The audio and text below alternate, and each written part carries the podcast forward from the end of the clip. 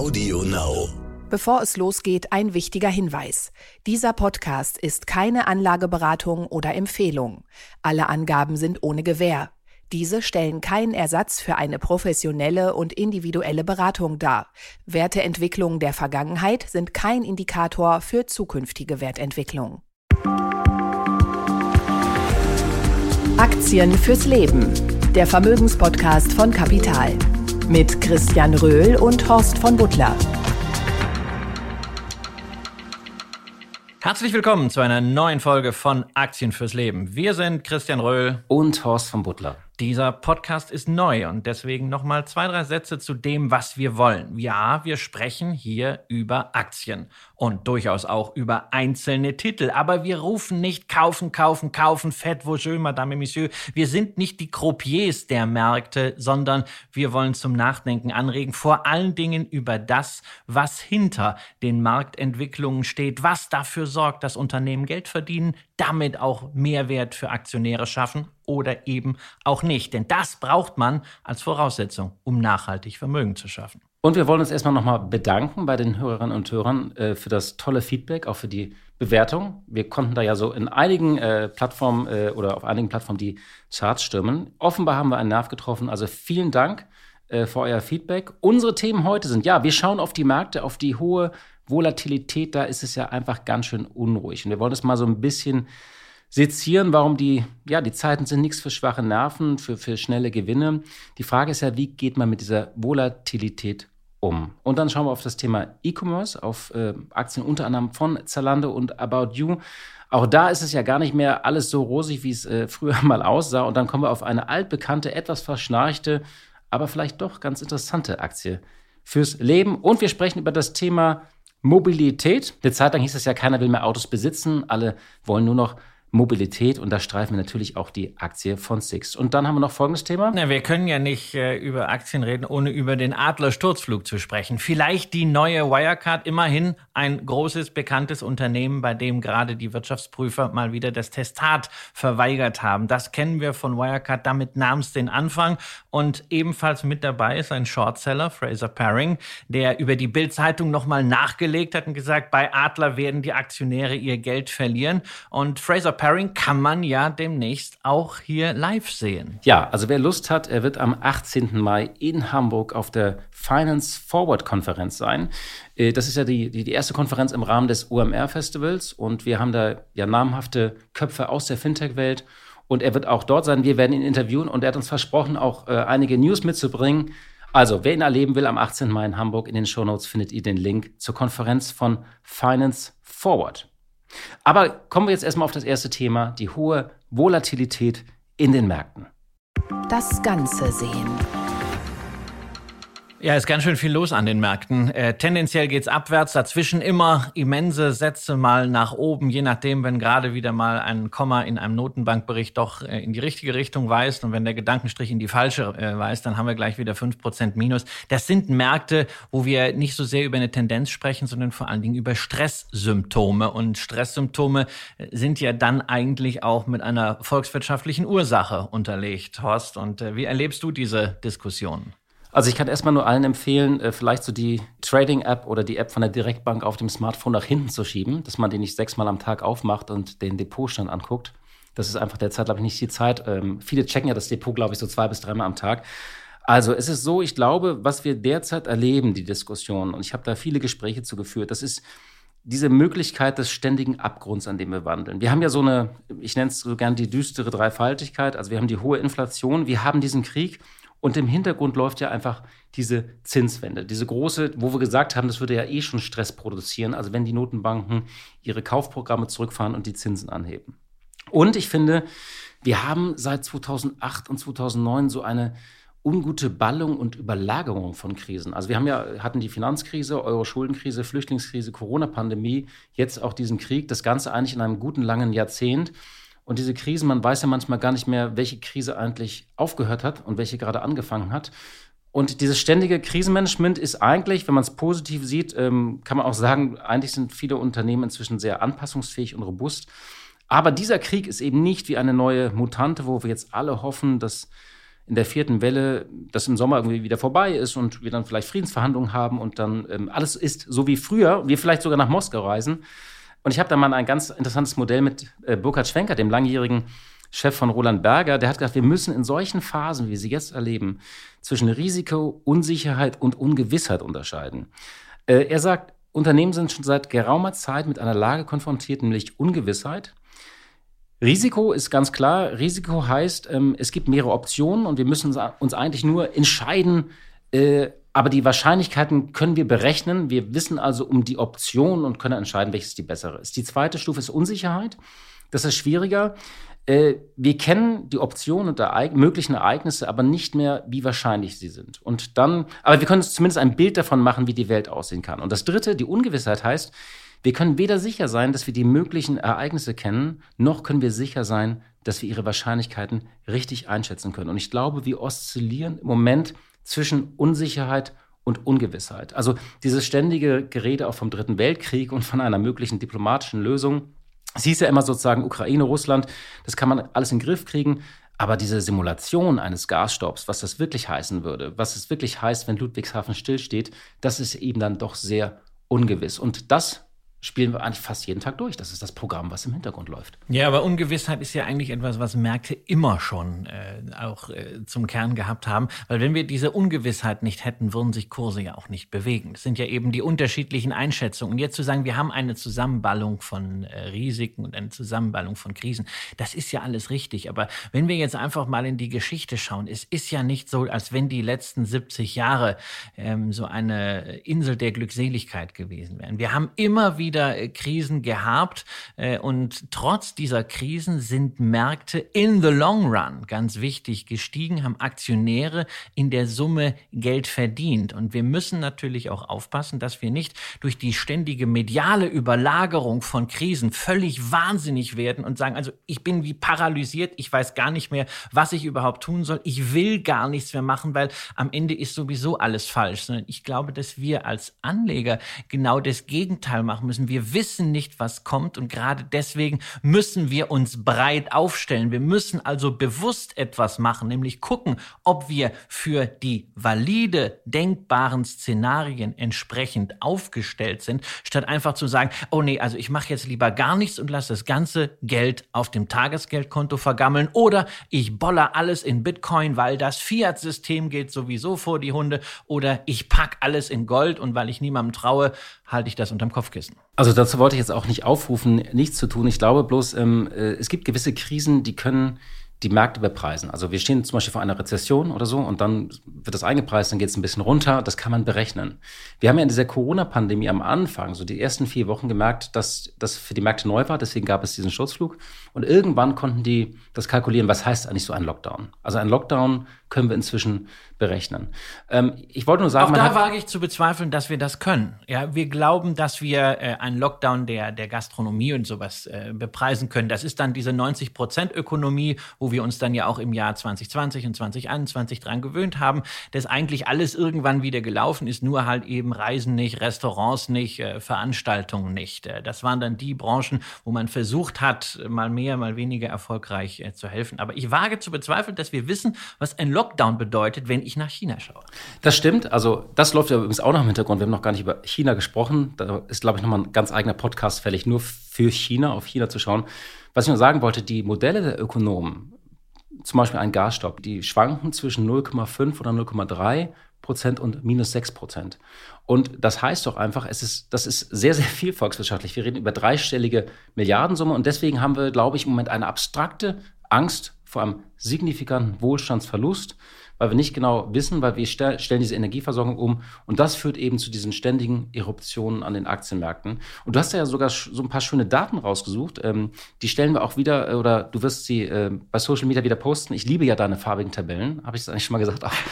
Normalerweise sagst du immer so lange deine, deine Rendite-Dreiecke. Hier sieht es ein bisschen rot aus, nicht? Ja, ja, es, es, sieht ein bisschen rot aus. Und zwar habe ich mir einfach mal angeschaut anhand des Nasdaq 100, der ja so als Hightech-Index sehr stark auch das Gefühl äh, vieler jüngerer Investoren widerspiegelt, die in den äh, technologiebasierten Geschäftsmodellen engagiert sind, ähm, den es aber auch schon länger gibt und der ja auch äh, vor 20 Jahren schon so eine Art Pacemaker war. Ich habe mir mal angeschaut, die Tagesschwankungen. Wie viele Tage haben wir gehabt, wo wir entweder mehr als zweieinhalb Prozent Gewinn hatten oder mehr als zweieinhalb Prozent Verlust. Und dieses Jahr haben wir bereits 21 von diesen Extremtagen gehabt, bei insgesamt 87 Börsentagen, wo wir heute aufzeichnen. Ähm, das heißt also eine Quote von 25 Prozent Stresstagen. Und wenn wir mal in die Vergangenheit gucken, wann haben wir solche Quoten gesehen? Naja, das letzte Mal war 2008 und dann 2000, 2001, 2002. Also das heißt, wir müssen ganz klar sagen, wir haben nicht mehr diese ruhigen Märkte. Wir haben Stress Märkte, das sind eindeutige Stresssymptome.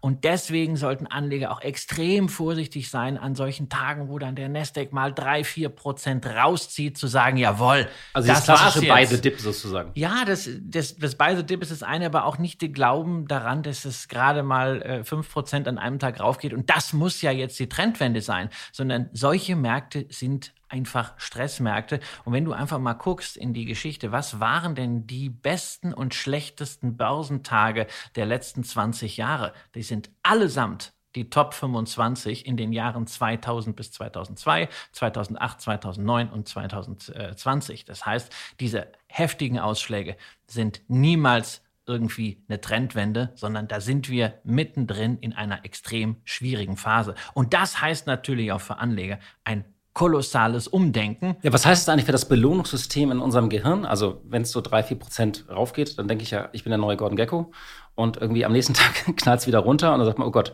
ist das so die neue... Mal, ich bin der neue, ich bin der neue Dick Müller. Ja, ähm, also das, das kann, das kann es nicht sein. Ich glaube, da müssen Anleger wirklich wegkommen. Ähm, du hast das eingangs schon erwähnt, äh, die Trading-App äh, vielleicht nicht nur nach hinten packen, äh, löschen. sondern, sondern einfach löschen und sich am guten alten Desktop äh, äh, ab und zu einloggen und dann mal gucken und einmal die Woche, zum Beispiel nachdem man unseren Podcast gehört hat, das reicht ja dann auch. Aber ähm, diese Belohnung durch steigende Kurse äh, zu sehen, oh, oh Mensch, ich bin ein toller Investor, das funktioniert momentan nicht mehr und da müssen Anleger unbedingt den Hebel umlegen, weil es war auch schon in der Vergangenheit mehr so. Es war eine besondere Zeit, die letzten Jahre, dass man auch schon kurzfristig, selbst mit vermeintlich langweiligen Aktien mit ETFs immer sagen könnte, hey, ich habe hier vor äh, sechs Wochen was eingezahlt und schon ist das acht Prozent Mehrwert. Ähm, das ist Grundrauschen, da muss man einfach von wegkommen. Und wenn man eine Belohnung braucht. Und wir sind ja Menschen und wir wollen rationale Entscheidungen treffen. Aber wir denken trotzdem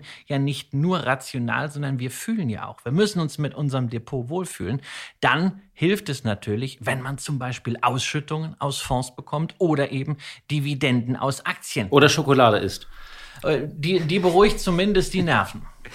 Ja, ich meine, also es ist schwierig im Moment, aber das heißt ja auch, es ist wirklich jetzt die Kunst, sich diesen 15-Jahres-Zeitraum, den man sich immer nur abstrakt vorgestellt hat, den wirklich auch mal, also nicht auf die Tage zu gucken und die Wochen zu gucken und so tun, als ob man immer über 15 oder 20 Jahre oder langfristige Horizonte rechnet, äh, redet, sondern das auch wirklich zu können jetzt. Also auch wirklich durchzuhalten, wenn man eine, eine, von einer Aktie überzeugt ist. Genau, und das heißt halt auch wirklich, dass man nicht ständig auf Kursentwicklung schaut, auch mal ein ge gewisses mediales Detox macht und sich lieber feste Zeitfenster vornimmt, wo man sich mit bestimmten Aspekten seines Depots beschäftigt, aber dann bitte auf der fundamentalen Seite. Und das ist das, wozu wir ja auch motivieren wollen hier. The Trend is your friend. Kommen wir zu einem Thema, das hast du vorgeschlagen, hat mich so ein bisschen überrascht, weil es hieß ja noch vor ein, zwei Jahren eigentlich erst so mit in der Pandemie, E-Commerce, das ist der große Gewinner, die werden die Welt erobern, die Innenstadt ist endgültig tot. Aber du hast jetzt so ein paar neue Zahlen und News. Ja, Mastercard gibt ja immer so eine Statistik raus, die nennen das Spending Pulse, ähm, wo man äh, sehen kann, wo wird denn gerade Geld ausgegeben mit der Karte. Das ist ja durchaus repräsentativ äh, bei Mastercard, diesem Giganten, der ja auch quasi wieder eine Aktie fürs Leben ist für sich. Äh, und da sehen wir, dass die Konsumausgaben nach wie vor äh, fließen, allerdings momentan in Store, also in den Geschäften vor Ort. Da haben wir im letzten Jahr, also April 22 mit April 21 verglichen, 10% plus in den USA gesehen, aber im E-Commerce sehen wir 1,8 Prozent minus. Und das ist natürlich was für diese verwöhnte Branche, was man gar nicht glauben möchte. Sind das jetzt so, so auch so Basiseffekte noch, weil man diese Lockdowns hatte? Genau, da steckt natürlich eine ganze Menge drin an Basiseffekten. Denn wenn wir jetzt mal vergleichen den April 22 mit dem April 2019, also bevor wir überhaupt wussten, was ein Virus ist und was FFP2-Masken sind, gegenüber diesem Niveau haben wir hier ein Plus von 92 Prozent Spendings im E-Commerce und bei den lokalen Geschäften gerade mal von 5%. Wir sehen also, noch läuft der Konsum. In the long run ist online extrem erfolgreich, aber wir sehen jetzt einfach hier eine Gegenbewegung. Leute wollen auch mal wieder raus, draußen ausgeben und nicht nur daheim am iPad. Was heißt das jetzt ähm, für, für konkrete Aktien eigentlich? Also, ähm, wenn ich mir über so überlege, ich war übrigens beim Börsengang von About You auch dabei, kann ich ganz transparent sagen. Ist nicht so gut gelaufen, die Aktie, aber jetzt ähm, soll man sozusagen weiter auf diesen Trend setzen oder äh, und sagen, sich jetzt nicht verunsichern lassen. Also auch in Anknüpfung dessen, worüber wir gerade gesprochen haben. Und du magst also eh nicht diese Narrative, äh, dass das eine vorbei ist und das andere jetzt im Kommen ist. ich glaube, wir haben in den letzten zwei Jahren gelernt, was online alles möglich ist, aber wir haben auch gelernt, wo online vielleicht äh, eine Krücke ist. Ja, also der Versuch, einen Anzug online zu kaufen, äh, den habe ich noch nicht erfolgreich abgeschlossen. Ja, Turnschuhe und sowas, das ist alles fein, Socken, T-Shirts, aber also ein Anzug, äh, da muss ich mich auch die Stoffqualität fühlen und so. Ich bin ja auch froh, dass es äh, Läden gibt, die auch wieder offen haben. Aber ansonsten alles, was wir über E-Commerce gesagt haben in den letzten zwei Jahren, das ist doch jetzt plötzlich nicht falsch. Nur wir lernen gerade zwei Dinge. Zum ersten, man kann Wachstumsraten auch überpreisen, das haben wir gesehen, und das wird jetzt gerade rausgenommen. Und zum Zweiten, das Wachstum an sich ist vielleicht doch nicht so hoch, wie wir kurzfristig immer angenommen haben, die Wachstumsraten aus der Pandemie kann man nicht fortschreiben, aber auch Wachstumsraten, wenn du jetzt hier beispielsweise Zalando nimmst, die sagen, naja, also wir werden so eher am unteren Rand dieses Jahr beim Umsatzwachstum in dem Korridor von 12 bis 19 Prozent sein. Hey, ein Milliardenunternehmen wie Zalando, das immer noch um 12 Prozent wachsen will, ist ja für sich genommen eine hervorragende äh, Zahl. Nur eben, das ist nichts mehr, wo du jetzt ein Kursumsatzverhältnis von dreieinhalb draufschreibst, wie wir das mal gesehen haben zu Hochzeiten der Pandemie. Inzwischen sind wir halt bei Zalando in der Bewertung unter dem Umsatz.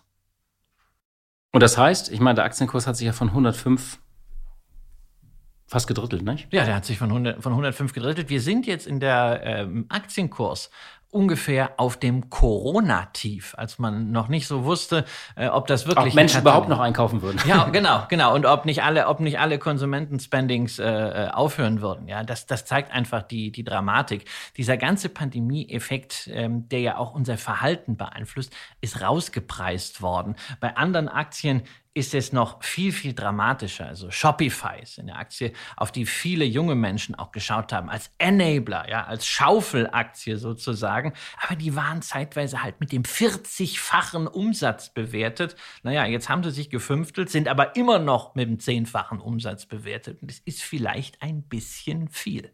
Und es gibt noch ein Unternehmen, das profitiert von diesen ganzen äh, Paketeversendern. Wir kennen natürlich die, die äh, Pakete. Wer liefert sie aus? Das macht DHL oder die Deutsche Post. Und auf diese Aktie hast du schon seit längerer Zeit ein Auge geworfen, nicht? Ja, ich mag die Deutsche Post insbesondere, weil es auch wieder so eine, so eine Schaufelaktie ist. Und zwar nicht nur ein Zulieferer für E-Commerce, sondern die Post hat halt auch noch ein paar andere Geschäftsfelder. Und ich mag ja Unternehmen, die in sich diversifiziert sind. Ähm, die Post hat natürlich in der Vergangenheit stark vom E-Commerce profitiert. Also das äh, Paketvolumen ist drastisch gestiegen, aber jetzt im letzten Quartal im Vergleich zum Vorjahresquartal 20 Prozent gefallen. Liegt aber immer noch 20 Prozent über dem Niveau von vor der Pandemie. Nur die Post ist halt in der Lage, durch andere Geschäftsfelder das entsprechend zu kompensieren. Und momentan ist es halt das B2B-Geschäft, Luft- und Seefracht, Supply Chain Management, alles, was mit Logistik zu tun hat. Das ist aktuell der größte Gewinnbringer im Konzern. Und sie haben die Dividende seit 13 Jahren nicht gesenkt. Das ist jetzt nicht so wie Coca-Cola, äh, 60 Jahre, aber schon immerhin, nicht? Ja, das ist eine beeindruckende Zahl, sicherlich auch, was in den letzten zehn Jahren äh, unter Frank Appel äh, am, am Geschäftsmodell gemacht wurde, um es auch resilienter und breiter aufzustellen. Dennoch sollten Anleger natürlich nicht vergessen, die Post ist ein hervorragend geführtes Unternehmen, breit aufgestellt, aber es bleibt natürlich ein zyklisches Geschäft. Und wenn wir sehen, dass steigende Preise und abreißende Lieferketten am Ende dazu führen, dass weniger produziert wird und dass natürlich auch weniger konsumiert wird, weil wir vielleicht doch die Zweitrundeneffekte äh, im, im Zaum halten können, die Leute also nicht mehr nominal in der Tasche haben, dann wird auch die Post Rückgänge haben. Nur, wir haben halt hier die Situation, dass wir nicht zu einem Monster KGV oder zu einem Kursumsatzmonster hier einkaufen, sondern dass wir aktuell neuner Kurs-Gewinn-Verhältnis haben. Da sollte man sich jetzt nicht dran aufhängen und sagen, hey, das ist jetzt super äh, günstig und das muss jetzt auf 14, auf 15 gehen. Nee, aber ich habe schon sehr viel negative Erwartung jetzt in der Post mit drin und ich habe nach wie vor starke Cashflows. So ein Skandal. Kommen wir zu unserem heutigen Skandal, die Adler Group.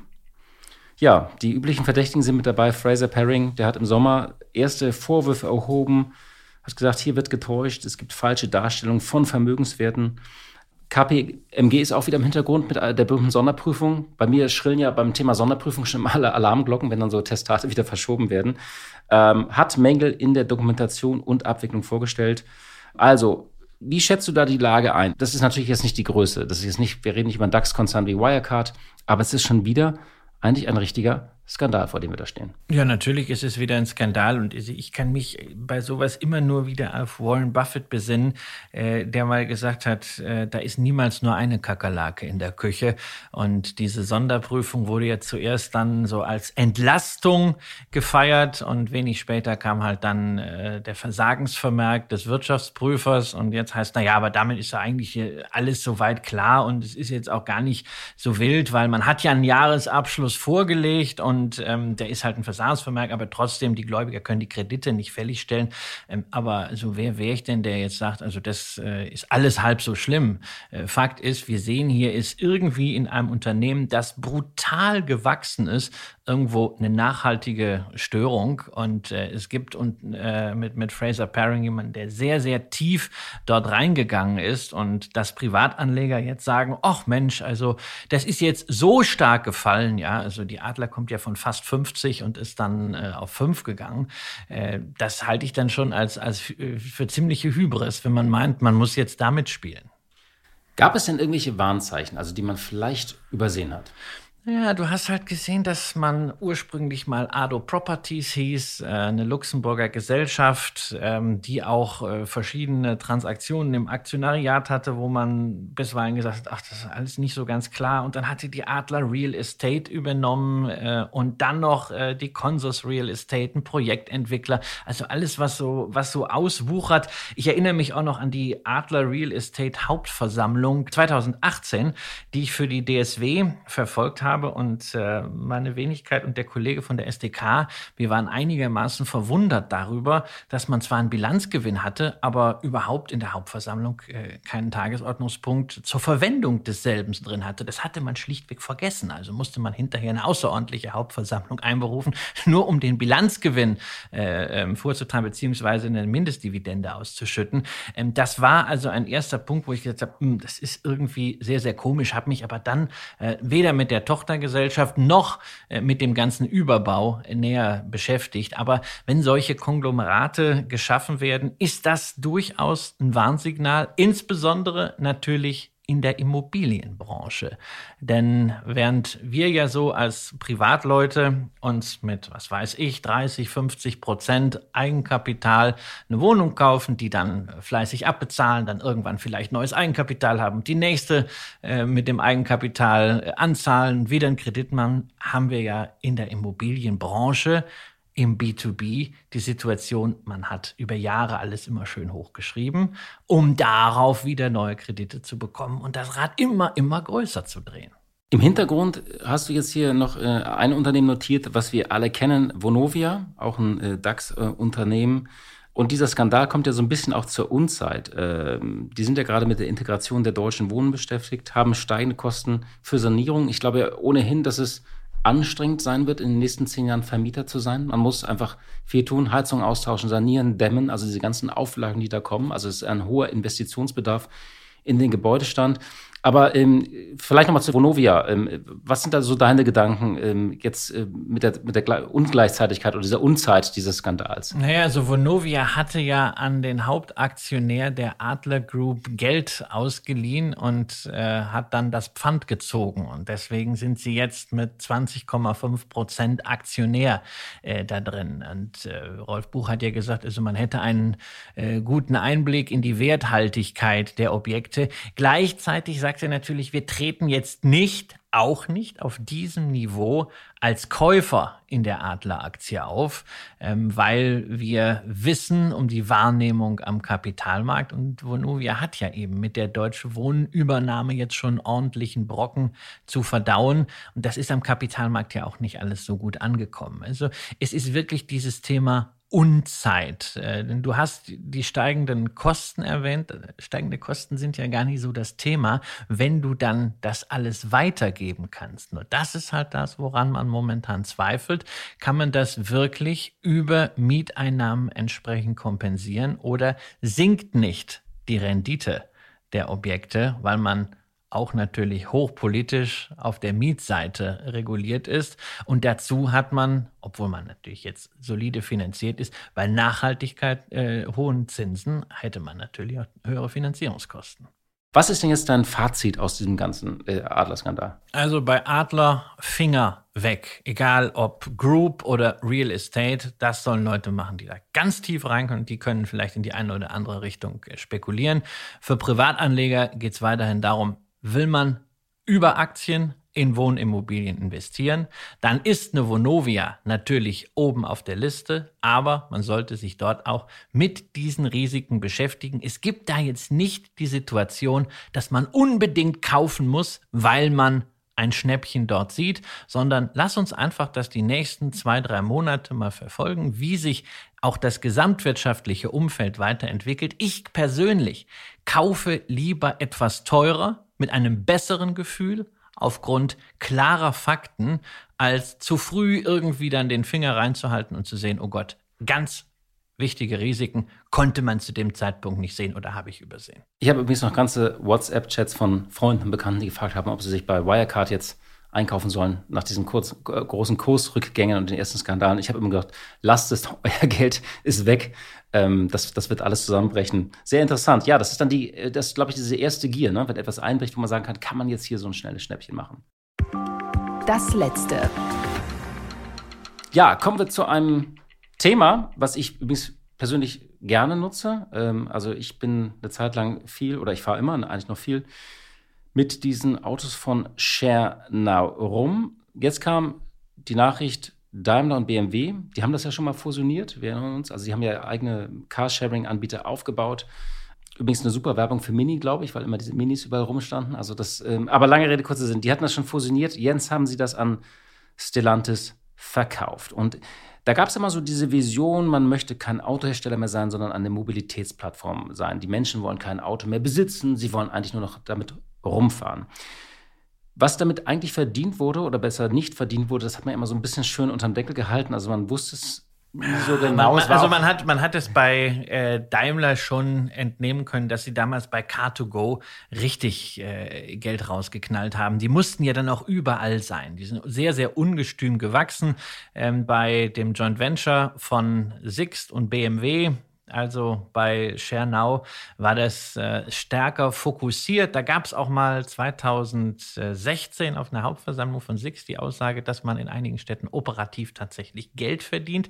Aber Sixt hat ja eigentlich den richtig guten Deal gemacht. Die sind nämlich damals rausgegangen aus dem Joint Venture mit BMW und haben sich das mit 200 Millionen Euro äh, versüßen lassen. Und äh, da sieht man einfach auch, was das für ein Desaster ist. Daimler und BMW haben das alles zusammen zusammengelegt damals, haben dann auch noch mal richtig Geld am Anfang gegeben, gutes Management geholt. Die Leute haben relativ schnell die Lust verloren, weil dann da nichts mehr nachkam.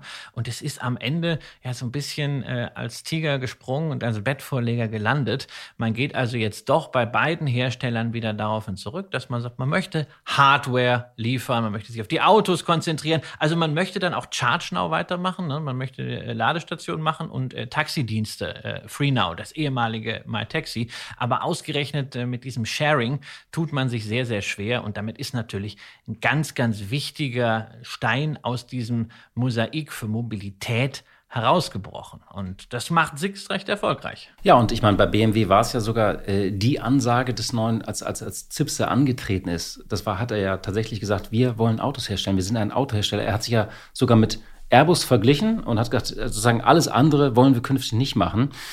Ähm, ich finde es ja bloß interessant, sozusagen, äh, es werden immer wieder so, so, so, so Trends ausgerufen, wird gesagt, so, keiner will mehr Autos besitzen. Jetzt merkt man, so, so einfach ist es eben dann doch nicht dass alle nur noch mit irgendwelchen Autos rumfahren. Und wir sagen ja eigentlich schon, der nächste Trend ist, eigentlich fahren die auch alle alleine rum, automatisch rum, suchen sich selbst Parkplätze äh, und, und gehen nachts in die Tiefgaragen von irgendwelchen äh, Bürohäusern, wo die nicht genutzt werden. Was ich nur merkte, also die Mühen der Ebene sozusagen, es dauert einfach sehr lange, bis man zu diesen Visionen hinkommt, wenn man sie überhaupt erreicht. Ja, und man muss vielleicht generell mal wegkommen von diesem digitalen Denken. So, früher wollten alle ein Auto haben, jetzt will keiner mehr ein Auto und alle wollen nur noch äh, eine Mobilitätsplattform haben. Das ist so wie beim E-Commerce, ja. Ähm, alle wollten früher in den Laden gehen, jetzt, äh, dann wollten alle nur noch E-Commerce und jetzt wollen alle. Wir müssen mal wieder wegkommen von diesem alle. Es gibt auch wirklich eine, eine Koexistenz. Ich glaube, so wie gute Ladengeschäfte und E-Commerce koexistieren entwickeln können, äh, braucht es auch weiterhin natürlich Autohersteller und Plattformen wie Sixt und beide können extrem profitabel sein. Wir sehen halt nur scheinbar so ein kulturelles Problem, dass ein Hardwarehersteller wie BMW, wie Daimler sich schwer tut, eine Plattform für Mobilität zu finden. Das heißt nicht, dass die nicht auch gutes Geschäft machen können. Nur das ist dann eben das Geschäft bei der Vermarktung der Autos. Und Sixt macht das gute Geschäft beim Vergrößern dieses Mieten hin zum Sharing, weil das ist ja der große Vorteil. Die haben die Autos ja eh rumstehen, die sie für die Vermietung brauchen und da einfach als Zusatzfeature das Sharing anzubieten. Das war eine großartige Geschichte und natürlich also auch wieder so eine Meisterleistung von Six gewesen, dass man das für 200 Millionen verkauft hat, äh, gleichzeitig aber die Software noch weiter nutzen kann. In Session kann man ja auch, zumindest wenn man zum Beispiel an einem Flughafen in München landet, irgendwie per App äh, das Auto öffnen. Ich habe mich immer gefragt, ähm, also vielleicht hast du dich auch mal gefragt, warum eigentlich immer noch, wenn man sich ein Auto ausmietet, man kommt an diesen Schalter, die stehen am Schalter rum und gucken irgendwie immer so zehn Minuten, tippen die dann immer noch an irgendwas rum, bis sie meinen Autoschlüssel haben. Ich habe mich gefragt, warum sich das nicht länger. Klar, das hat sich jetzt Stück für Stück verändert, aber ich finde es immer noch genauso, wie man in ein Hotel kommt und man sagt seinen Namen, dass sie immer noch ganz lange tippt doch da irgendjemand immer noch so rum. Ich finde das, ich, ich wundere mich immer, dass sich das noch nicht nachhaltig verändert hat. Nein, ich, ich, bewundere das ja auch, wie einfach das geht, egal ob das jetzt Schernau ist, ob das meins ist. Ich habe ja überhaupt kein Auto mehr. Ähm, ich brauche ja auch hier in äh, Berlin Mitte keins und wir holen uns immer irgendwo eins von der Straße weg äh, und du machst das alles mit der, mit der App und kriegst deine äh, Abrechnung automatisch. Das ist eine große Geschichte, aber ich bin nach wie vor der Überzeugung, das ist etwas für spezialisierte Dienstleister, die aus diesem Geschäft kommen. Und es ist gut, wenn diese Plattformen auch unabhängig sind. Insofern, äh, ja, ich glaube, man kann mit Autos Geld verdienen. Für mich das naheliegendere Investment ist natürlich Six, weil da gibt es noch eine ganze Reihe anderer Trigger, unter anderem natürlich auch die Art und Weise, das kann man, glaube ich, auch nicht oft genug erwähnen, wie erfolgreich die es geschafft haben, die Übergabe an die nächste Generation äh, zu machen. Das ist ja bei einem Familienunternehmen häufig das Thema, du hast so einen Gründer da oben, der alles irgendwie erdrückt und dann geht der und dann wird es erstmal schwierig. Bei Vielmann haben wir gesehen. Ja, genau, ich habe mit Marc Vielmann gesprochen. Ja. Das war ein sehr schmerzhafter Prozess, also ja. von dem Vater. Er hat es aber geschafft. Also er hat sich in den letzten zwei, drei Jahren genau. durchgesetzt. Genau. Aber ähm, es, es, war fürs Unternehmen natürlich auch schwierig, weil natürlich auch der Altersabstand zwischen Vater und Sohn deutlich größer war. Aber ähm, wie Erich Six das gemacht hat, äh, die Söhne mit in den Vorstand genommen, die haben ihre eigenen Ressorts äh, aufgebaut, ja gerade in diesem Bereich Digitalisierung. Jetzt ist er dann aus dem Vorstand in den Aufsichtsrat gewechselt. Normalerweise kritisch, aber bei einem äh, so ja auch von Skin in the Game, die sind ja Mehrheitseigentümer als Familie, ist das, ist das in Ordnung. Und also dieser Übergang ist etwas, ähm, das, da geht es nicht darum, wollen wir jetzt heute unbedingt Six kaufen, aber das ist etwas, wenn ich Six-Aktionär bin oder die Aktie auf die Watchlist lege, ist es ein unglaublich positiver Trigger. Christian, wir haben hier letzte Woche über Delivery Hero gesprochen. Du hast hier noch so ein bisschen was mitgegeben. Jetzt hat sich Niklas Ösberg natürlich aufgrund deiner Äußerung nochmal im Spiegel zu Wort gemeldet. er hat unseren Podcast gehört, gesagt, das kann ich so nicht stehen lassen. Aber er hat jetzt was gesagt, das hat dich jetzt noch mehr aufgeregt als, als der, der, der berühmten Reise, äh, auf die Reise, auf die die Aktionäre und Kunden mitnehmen Nein, ich muss, ich muss ja, muss ja aufpassen, dass wir hier nicht so eine, so eine äh, Endlosfolge haben wie die Das kann unser Running Gag werden. Zum Schluss immer, genau. immer. Wir besprechen genau. jedes Mal zum Schluss Delivery. Unseren wöchentlichen Östberg gibt uns heute. Ja, also der, ähm, da hat er schon ein paar Sachen rausgehauen rausgehauen. Also am Ende äh, die Frage vom Spiegel, äh, wird es Delivery Hero in drei Jahren noch geben? Und er sagt wirklich. Ähm, aber mit Nein hätte er nicht antworten können, ne? Hm? Mit Nein hätte er nicht. Nein, nein, nein, aber ich weiß nicht, ob man unbedingt so antworten muss, äh, dass man sich nicht nur absolut sicher ist. Und wir werden die größte Technologiefirma Deutschlands sein, hinter SAP vielleicht. Also, es ist immer gut, wenn man äh, groß denkt, aber man sollte halt bedenken, SAP ist halt ein Unternehmen, das seit Jahrzehnten positive Cashflows liefert ähm, für die Aktionäre. Und äh, da ist Delivery Hero sehr, sehr weit entfernt von. Und das werden sie vielleicht auch bleiben, wenn sie weiterhin so agieren, wie Östberg das über das Investment bei diesem Schnelllieferdienst Gorillas gesagt hat. Da hat er nämlich gesagt, wir haben das Unternehmen nicht gekauft, wir haben einfach darin investiert, damit wir nichts verpassen. Und da bleibt für mich am Ende hängen, DAX-Unternehmen investiert auf FOMO-Niveau. Fear of Missing Out. Bloß nichts verpassen. Und das ist ja das, wofür wir unsere Zuhörerinnen und Zuhörer warnen wollen. Und auf SAP würde ich gerne nochmal in einer der kommenden Folgen zurückkommen, auf die SAP-Aktie. Die SAP ist ja sozusagen bei, bei Tech-Analysen so ein bisschen das, was das Saarland in politischen Vergleichen ist. Wird immer gesagt, so, das ist das größte Tech-Unternehmen seit SAP. Wir haben das, äh, wir haben nichts mehr geschafft, äh, außer SAP. Also es ist immer so der beliebte Vergleich, dass Deutschland doch mal etwas Großes gebaut hat. Wir sind für heute erstmal durch. Liebe Hörerinnen und liebe Hörer, das war's. Äh, schreiben Sie uns an aktienleben.kapital.de. Ich sag's nochmal, aktienleben.kapital.de. Steht auch in den Show Notes, wie alle anderen Infos auch. Äh, wenn Sie Anregungen haben, wenn Sie wollen, dass wir uns Feedback geben wollen, etwas kritisieren wollen oder sagen, besprecht dies oder das mal und dann kommen wir gerne darauf zurück. Christian, wir sind für heute durch. Vielen Dank. Wir sind für heute durch und danken unseren Zuhörern und Zuhörern. Machen Sie es gut. Aktien fürs Leben der Vermögenspodcast von Kapital mit Christian Röhl und Horst von Butler.